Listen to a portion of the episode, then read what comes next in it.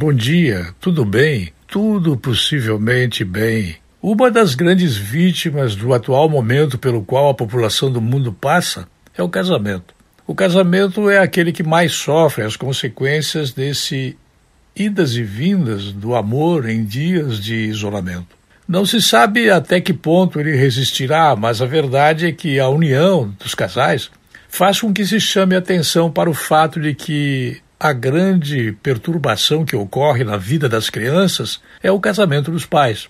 Não há como superar, tolerando, tanta dificuldade no relacionamento por conta daquela que é a mais triste das pandemias em tempos modernos. Já se passou pela gripe espanhola, por outras contagiantes épocas em que nós todos não havíamos como sofrer porque nem éramos nascidos. Mas hoje a gente percebe que o cidadão ele está sendo testado nos seus limites principais. O casamento e a sociedade que é feita entre pais e filhos não resiste a tanta pressão psicológica que é constituída principalmente pela relação dificultosa que há entre o trabalhar, o viver, o gastar, o orçamento o isolamento e a circunstância triste e terrível de não sabermos nem o que vai acontecer no dia seguinte.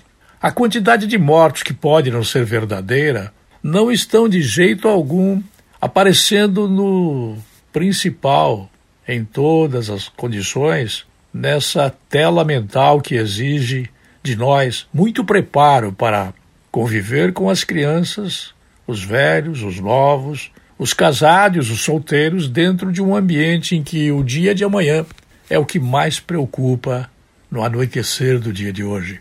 É, idas e vindas do amor em dias de isolamento faz com que a gente não saiba efetivamente quão difícil é conviver entre todos os que habitam a mesma casa ou casas diferentes, por conta da realidade de que ninguém estava preparado para ficar no isolamento por tanto tempo sem saber como será o dia de amanhã.